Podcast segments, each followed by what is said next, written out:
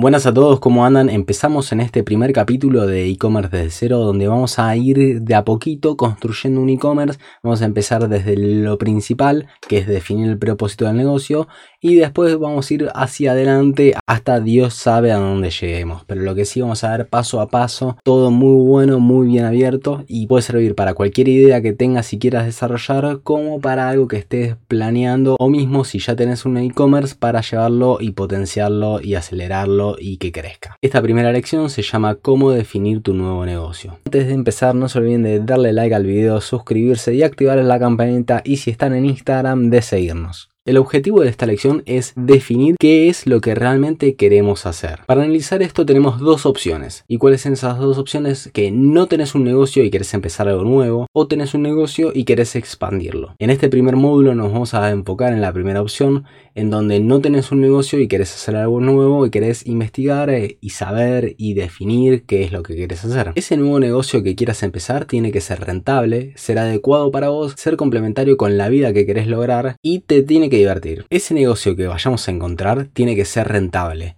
¿Qué quiere decir esto? Que tenés que poder generar ingresos de forma recurrente y además, si querés que crezca, tiene que ser auto para que en el futuro crees una estructura y no sea 100% dependiente de vos. Por otro lado, tiene que ser adecuado para vos. Tenés que sacar el máximo rendimiento de tus recursos, capacidades y experiencias. Es ahí cuando vas a obtener el mayor beneficio posible. Ser complementario con la vida que querés lograr. Es un excelente ejercicio escribir la vida que querés lograr. ¿En qué sentido? ¿En dónde querés vivir? ¿Cuánta plata querés tener? ¿Qué, ¿Dónde querés viajar? ¿Querés tener hijos? Bueno, definir todos esos, esos patrones y después te vas a dar cuenta que este negocio que vos, quieras crear o para el lado que quieras expandir tu negocio, esto lo tiene que poder cumplir. Y por otro lado te tiene que divertir. A ver, puede ser que haya tareas que te embolen, que no te gusten hacer, pero no puede ser que todos los días te levantes y digas, uy, no, no tengo ganas de hacer esto, no tengo ganas de seguir con este negocio. Eh, ¿Por qué esto? Por el hecho de que en poco tiempo lo vas a dejar. Si todas las tareas que haces es algo que no te llama la atención, no te gusta o te,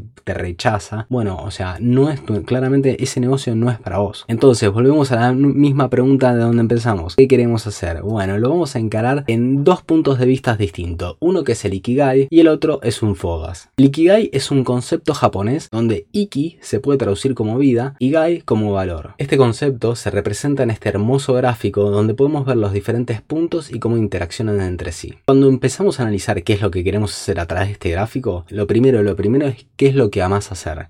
O sea, ¿qué te hace saltar de la cama? Después está en lo que sos bueno. ¿Tenés algún talento para algo, alguna habilidad que otros no tienen? O llevándole un ejemplo, puede ser que seas muy muy bueno en el fútbol, mejor que el 95% de las personas. No vas a ser Messi, pero es un muy buen talento para desarrollar. Inmediatamente después viene lo que el mundo necesita. ¿Qué valor le puedes aportar a otros? Y una vez que encuentres qué valor le puedes aportar a otros, todos los que te puedan pagar los vas a ir anotando. Una vez que hayas armado las cuatro vistas que tiene esta Ikigai, una vez que tengas seleccionado estos cuatro aspectos distintas características, vas a elegir una o dos y esa es tu Ikigai. Para que ya les sea más fácil trabajar, ya preparamos un recurso descargable donde ustedes van a poder ir completando todas estas cosas. Puedes encontrarlo en nwa.digital, unite. Ahí vas a tener el acceso directo a la inscripción de este curso gratuito. Ahora vamos a ir al segundo punto de vista que es la matriz FODA. La matriz FODA es una herramienta estratégica muy fácil de implementar que lo que sirve es que te va a dar un panorama, una visión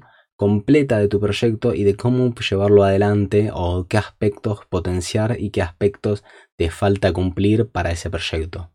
La matriz FODAS, como bien lo dice, está compuesto por cuatro aspectos.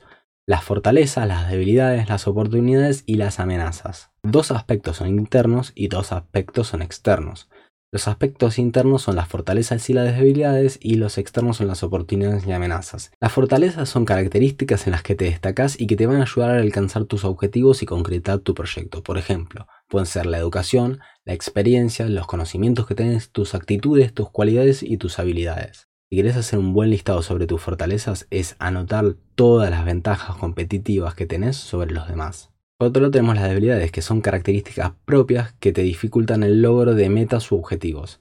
Pueden ser una falta de educación, de experiencia, de conocimientos, de actitudes que te faltan o justamente actitudes que tenés que no te gustaría tener, cualidades y habilidades. Para construir bien las debilidades tenés que preguntarte todos los puntos negativos y características que, tenés que necesitarías mejorar ya sea de tu personalidad o de alguna educación que, que querés desarrollar o alguna experiencia que querés lograr. Y después, esto no es malo, esto quiere decir que lo tenés que reforzar. Son cosas que podés cambiar. Por otro lado tenemos las oportunidades, que las oportunidades ya son elementos externos, que pueden ser cambios de tendencia, algún cambio, o cualquier cosa que le pueda sacar beneficio o una ventaja que no tiene que ver directamente con vos. O sea, que no es tu persona la que, la que lo suma, sino es un contexto que es compartido entre todos. Y por último tenemos las amenazas que son lo contrario de las oportunidades, o sea, cosas que te pueden impedir que concretes o que pongas en peligro los objetivos y el proyecto que estás llevando a cabo. La idea de todo esto es que, las tengas listadas, que las sepas, que las,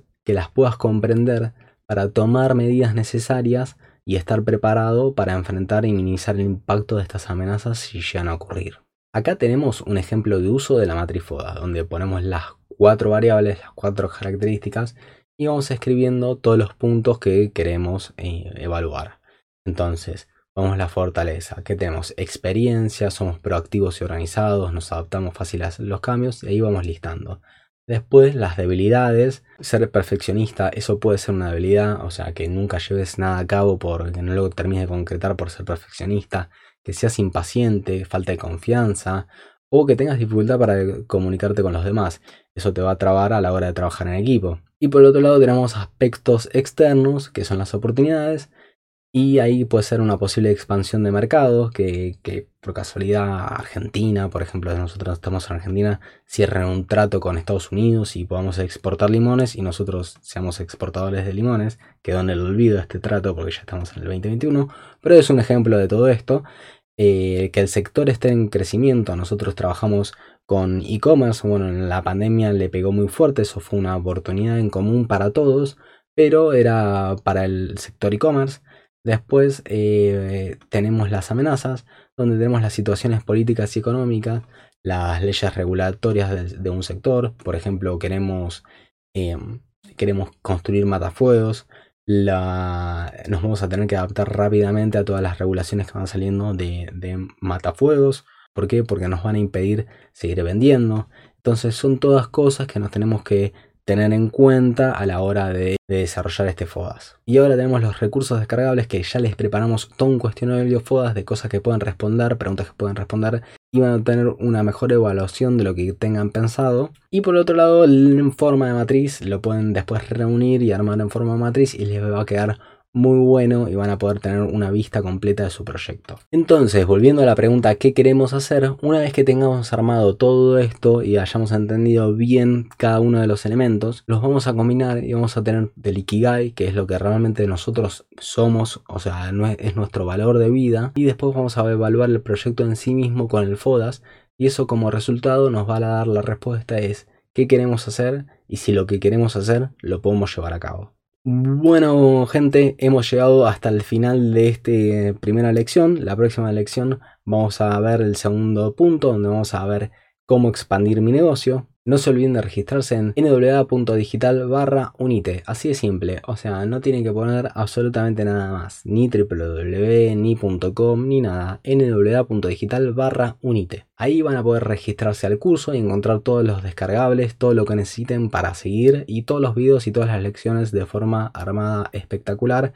Y próximamente van a tener nuevas noticias y nuevos beneficios por estar registrados en el curso. Y así que aprovechen y únanse porque la verdad que está muy bueno y vamos a dar muy buen valor agregado en este curso.